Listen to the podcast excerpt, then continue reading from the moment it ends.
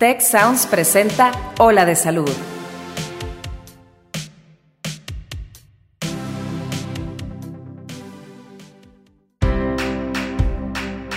Esto es Ola de Salud. Yo soy Fernando Castilleja. Y yo soy Marcela Toscano. Y aquí comienza tu ruta de bienestar.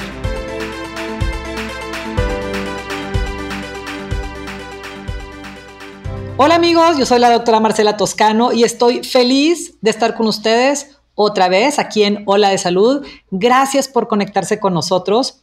Y bueno, pues, ¿cómo les está yendo con este tema de la cuarentena? A ver, me gustaría que, que pensemos un poco cómo nos está impactando, cómo está impactando a nuestras familias y en particular, el día de hoy vamos a enfocarnos pues en el tema de la familia, sobre todo las personas que conviven con niños en épocas difíciles, ¿qué le digo a mis hijos? Ese es el tema del día de hoy. Y para abordarlo, tenemos a nuestro invitado de hoy, que es el doctor César Lucio Ramírez. Les cuento un poquito de él. Él es pediatra y es profesor de la Escuela de Medicina y Ciencias de la Salud de TechSalud. Y nos va a dar un panorama bien completo de qué hacer, cómo hacerle, cómo lidiar con estos niñitos en el tema del, del coronavirus, que si bien a nosotros como adultos nos da problema y batallamos para seguir las indicaciones y ahí de repente este, no, queremos, no queremos guardarnos y nos desesperamos. Imagínense para los niños que un día, pues me imagino, bueno, yo me acuerdo cuando era chiquita, un día era, bueno, una eternidad, ya no se diga un mes. Doctor César, bienvenido. Oh, Marce, ¿cómo estás? Eh, buen día, gracias por la invitación a toda la gente encargada de, que sea posible Ola de Salud. Em, pues yo encantado de platicar un poquito con ustedes. La verdad es que es una, una duda muy frecuente que están teniendo los papás ahorita. ¿Cómo abordo el tema? Ya duró más, más de lo que queríamos. O sea, esto ya llevamos eh, semanas con, con, con, con el tema de la contingencia de COVID-19 y pues los niños pues obviamente agarran los, los, sentimientos, los comentarios, entonces vale la pena saber cómo, cómo podemos abordarlo con ellos. Claro, porque pues es lo que te decía, ¿no? Como si a nosotros nos ha costado trabajo entenderle porque hay tanta información y, y por un lado nos dicen una cosa y luego nos dicen otra y luego seguir indicaciones que la verdad pues no es porque seamos muy socarrones, pero así como que obedientes, obedientes no somos. Entonces nos está costando a todos. Cuéntanos un poquito, doctor. A ver, cuéntanos como desde dónde nos gustaría empezar este tema porque tiene muchos picos. Pues mira, lo primerito es estar todos en el entendido de que los niños por mucho que se piensa lo contrario, no son inmunes al virus. Hay niños que se enferman. Entonces, eso, eso tenerlo bien claro. Obviamente, gracias a Dios, eh, este virus parece tener una baja incidencia en niños, una baja incidencia de complicaciones en niños, pero también se pueden enfermar. Entonces, eso es, como que lo más importante y uno de los mensajes que vale la pena que se lleve la gente que nos está escuchando. Segundo, eh, los niños deben estar enterados de lo que está pasando y por qué estamos en casa y la respuesta es sí deben estar enterados. Uno, porque ya después de tanto tiempo es, difícil esconder algo así. Y dos, la información bien manejada les va a dar a ellos tranquilidad, les va a dar a ellos seguridad y les va a dar a ellos pues el, conocimiento a su nivel y a su, a su, a su tiempo de que todo esto eh, eh, pues sí los afecta, pero no necesariamente les va a hacer algún daño, ¿no? Entonces, lo primero sería eh, eh, manejarles información siempre va a ser siempre lo más sano. Fíjate qué importante, doctor, porque hay, hay, como mucho, y en general, no nada más con el, con el coronavirus, pero en general hay muchas personas que, que sienten que a los niños no hay que explicarles nada, no sé, cuando se les muere el abuelito o, etcétera, y no les explican, y se ha de ser muchísimo más complicado para ellos, porque pues mensos no son, se están, están notando que, que hay tensión en el ambiente, que hay cambios en las rutinas, y pues con sin explicación ha de ser muy duro.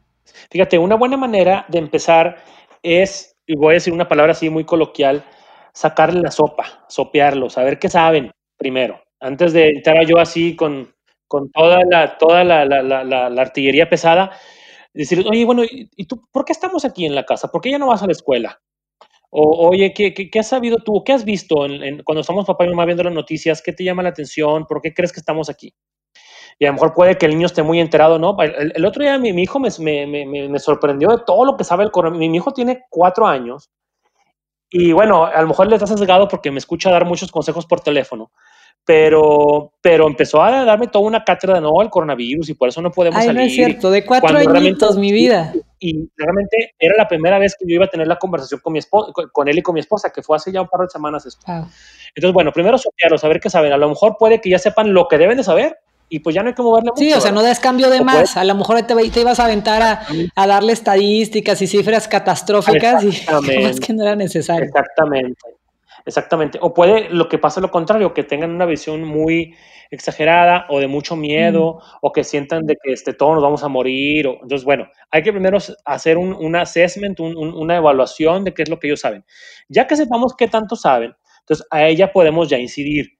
Lo más importante es que ellos, o sea, de toda la información que les vamos a dar, sin dar mentiras, sin obviamente sin decir mentiras, es que ellos estén tranquilos, que aquí en casa con papá y con mamá van a estar seguros. Eso, ese debe ser el mensaje. Para niños pequeños vamos a hablar entre 3 y 8, 9 años.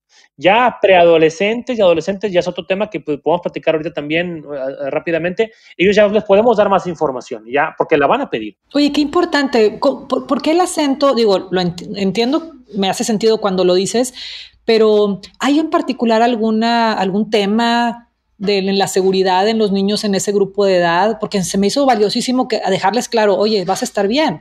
¿Por qué? Porque lo- los comentarios que van a escuchar a lo mejor este, de otras personas o si ven algún, algún vecinito, alguna familia, es de incertidumbre. Que la verdad es que nosotros estamos absorbiendo mucha, mucha sensación de incertidumbre, de qué va a pasar, de tengo miedo, no quiero salir.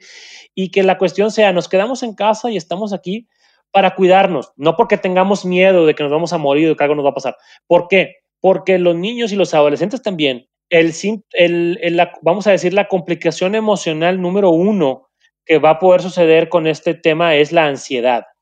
O sea, que a ellos les genera ansiedad, el, este, no quiero asomarme ni a la calle, este papá, por ejemplo, algo importante también es, si alguien de la familia tiene que salir a trabajar, por ejemplo, los que somos médicos o las personas que están en actividades esenciales, decirle, vamos a, sal- vamos a salir a trabajar papá o mamá, pero vamos a regresar y todo va a estar bien y nos vamos a lavar las manos y cuando regresemos vamos a tener esta rutina de, de higiene y voy a regresar. Porque el hecho de que ellos sepan que nadie sale, pero mi papá sí sale, les puede dar algo de, también de ansiedad y de miedo, ¿no? Mm. O sea, entender, entender qué es lo que está pasando. Así es. Y también eh, recordarles que el distanciamiento social no quiere decir que estemos solos. O sea, no quiere decir que, que ya estamos solos contra el mundo. Al contrario, procurar que el distanciamiento, incluso hay, una, hay todo un movimiento de la, de la Organización Mundial de la Salud de cambiar el término de distanciamiento social por distanciamiento físico Mm. porque socialmente nos necesitamos. Entonces, socialmente decirle, tus abuelitos están bien, mire, vamos a hacer una videollamada con los abuelitos, con los amiguitos, con los amiguitos de la escuela, del taekwondo, que sepa que la socialización continúa, pero que físicamente vale la pena estar separados por el, por, por el momento. Entonces, Mm. eso también les va a dar a ellos tranquilidad de que mi, mi familia está bien, los estoy viendo y todo, eh, eh, eh, y, y al mismo tiempo nos estamos cuidando eh, eh, al estar lejos físicamente, ¿no? Claro, porque los niños son como más concretos, es más lo que puedo ver, lo que puedo tocar, y pues si no estoy viendo a mis abuelitos, pues a lo mejor no sé qué se pueden imaginar o a sus amigos, ¿verdad? ¿Es a, es a eso a lo que te refieres? Así es. Y también algo que está pasando también, y lo vemos ahorita, porque ya como esto ya duró un rato, Sí. eh, hay niños que están manifestando, especialmente los que están un poquito más grandecitos, enojo, frustración porque no pueden ver a sus amigos, o al- a los niños que les está tocando cumplir años, que iban a tener una piñata y no la pudieron tener. Sí. Todo este tema está generando algo de enojo y frustración. Entonces, eh, esto hay que hablarlo con los niños. Hay que explicarles que, que- que esto que estamos haciendo ahorita, o sea, nos está pasando en todo el mundo, que ahorita prácticamente no hay fiestas de cumpleaños para ningún niño, para términos prácticos, o que nadie está viendo a sus abuelitos, o muy poca gente lo está haciendo. Y entender que esto va, que va a pasar, que es algo transitorio. Y algo importante también que hay que hacer es eh, asegurarles que hay todo un gran equipo de doctores y de científicos que están buscando la manera de que esto se resuelva, de que no nos enfermemos y que podamos ver a nuestros seres queridos y volver a, a la escuela pronto. Mm. O sea, eh, que no sientan desamparo, que no sientan eh, desilusión de que pues así va a ser ahora. No, hay todo un equipo, a nosotros nos toca eh, quedarnos en casa y hay todo un equipo de doctores, de científicos, de enfermeras que están buscando la solución y pronto la van a encontrar y podemos, vamos a poder otra vez este, regresar un poco a, la vida como era antes. Oye, César, pero qué difícil y qué importante esto que estás diciendo, porque pues hay que cuidar los comentarios que hacemos como adultos en la casa. Porque sí, pues el niño oye sí. todo. ¿no? Imagínate qué loco estarle diciendo, no, hombre, todos vamos a estar bien, el, el, el, el gobierno y los doctores y los científicos, y de repente por acá, viendo las noticias y ¡ah, mugre! Y, y ¿sabes cómo? O sea, que es, sí, que, que, es bien humano, pero si, si, estamos conviviendo con niños tenemos que ser el doble de responsables por lo que estás diciendo. Es aguántate sus comentarios y hazlo acá en privado.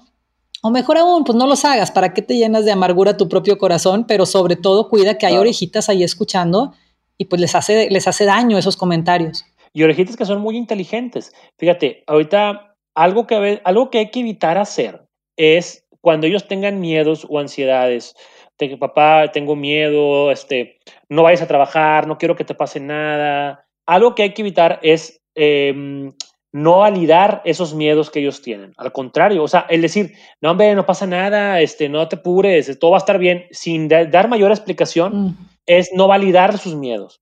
Entonces, hay que, hay que decirle, sí, voy a estar bien, no va a pasar nada, pero ser empático y decirle, ¿sabes qué? Yo también tuve miedo, o yo también tengo algún, algo de miedo, pero hago esto y estoy tranquilo. Entonces, el hecho de que él vea que su miedo no es algo, ah, no es algo malo. Ya. Ve, está bien que lo sienta.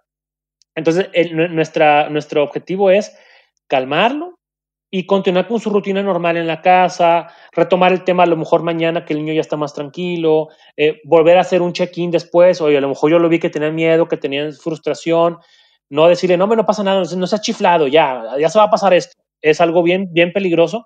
Y hacer un check-in esa, esa, noche o al día siguiente, oye, ¿cómo sigues? ¿Tenés miedo? ¿Ya se te pasó? ¿Todavía lo tienes? Y platicarlo.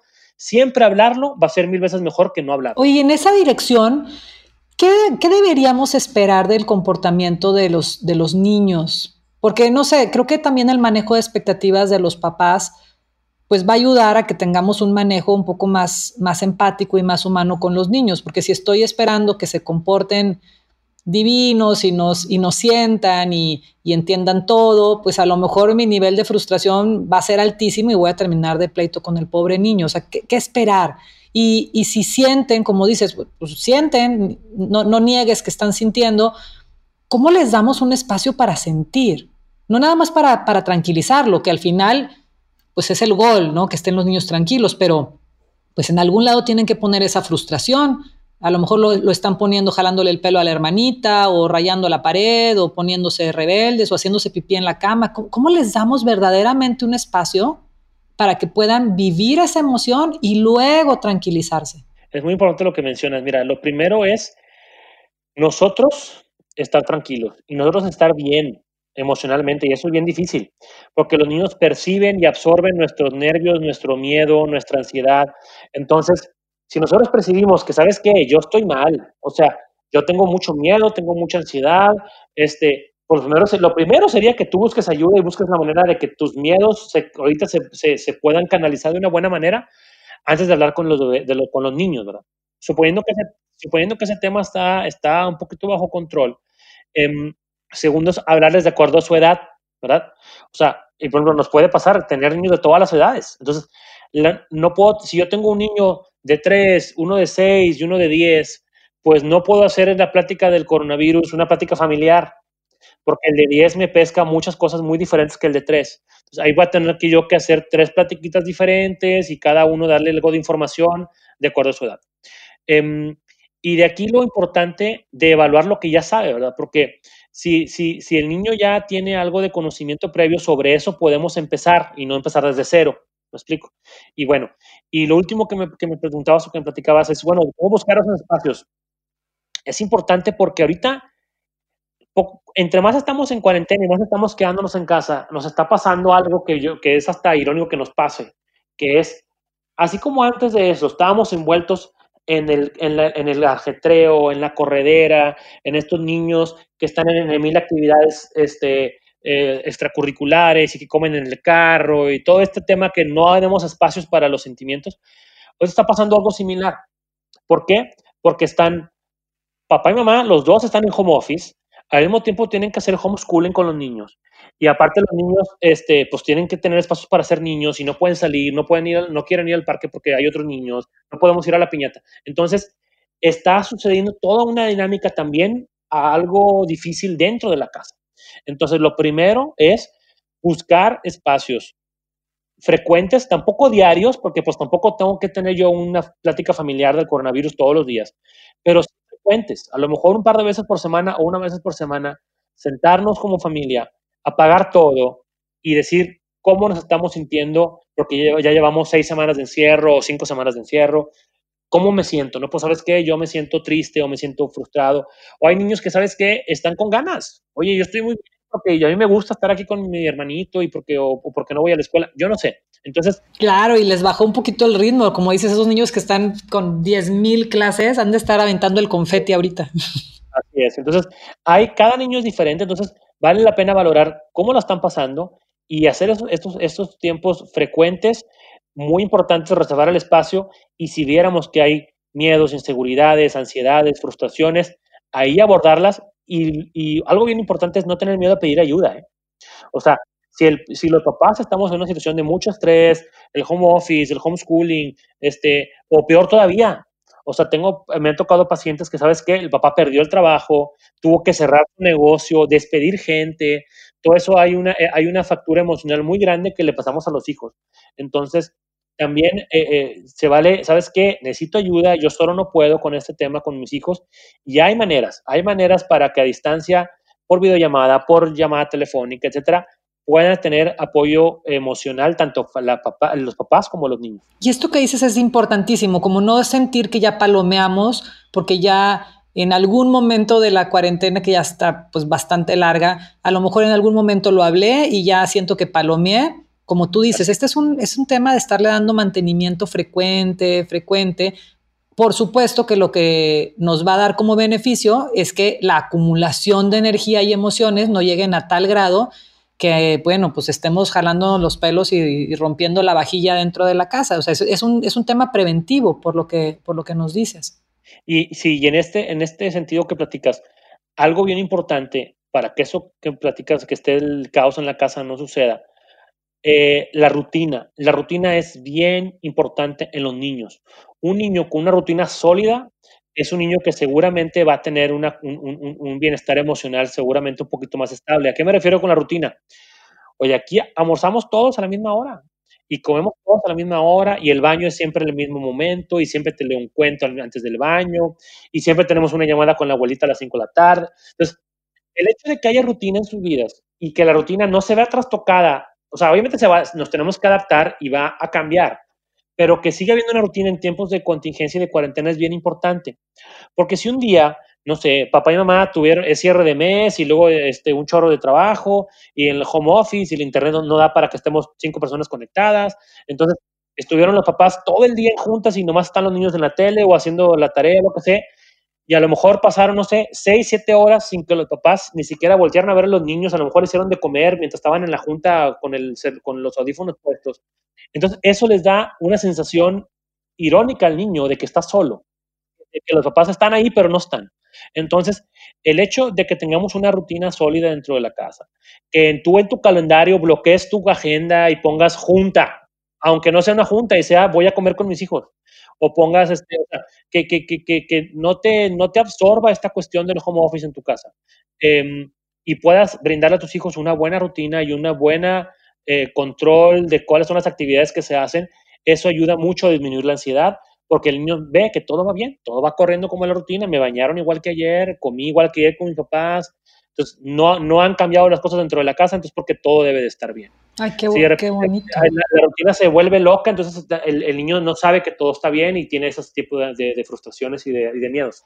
Claro, y un niño ansioso se enferma más, le baja el sistema de defensa, este, va a dar un problema. Fíjate que queriéndole ver el lado positivo a esto, de verdad, doctor César, ¿cómo nos puso en evidencia eh, cosas que habíamos estado dejando y pateando el bote así como para después, ¿no? Como, como que no se notaba el, tipo de lazos que teníamos entre nuestra familia, no se notaba el nivel de tolerancia que yo había podido desarrollar en mi carácter, o sea, como que hay muchas cosas que no se notaban porque la vida iba muy rápido.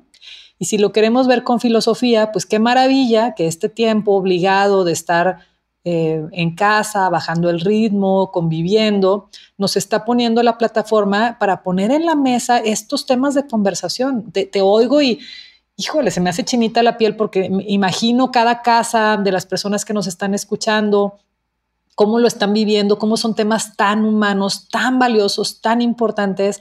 Esto que nos decías, cómo el niño puede sentirse solo, aún más solo estando eh, acompañado.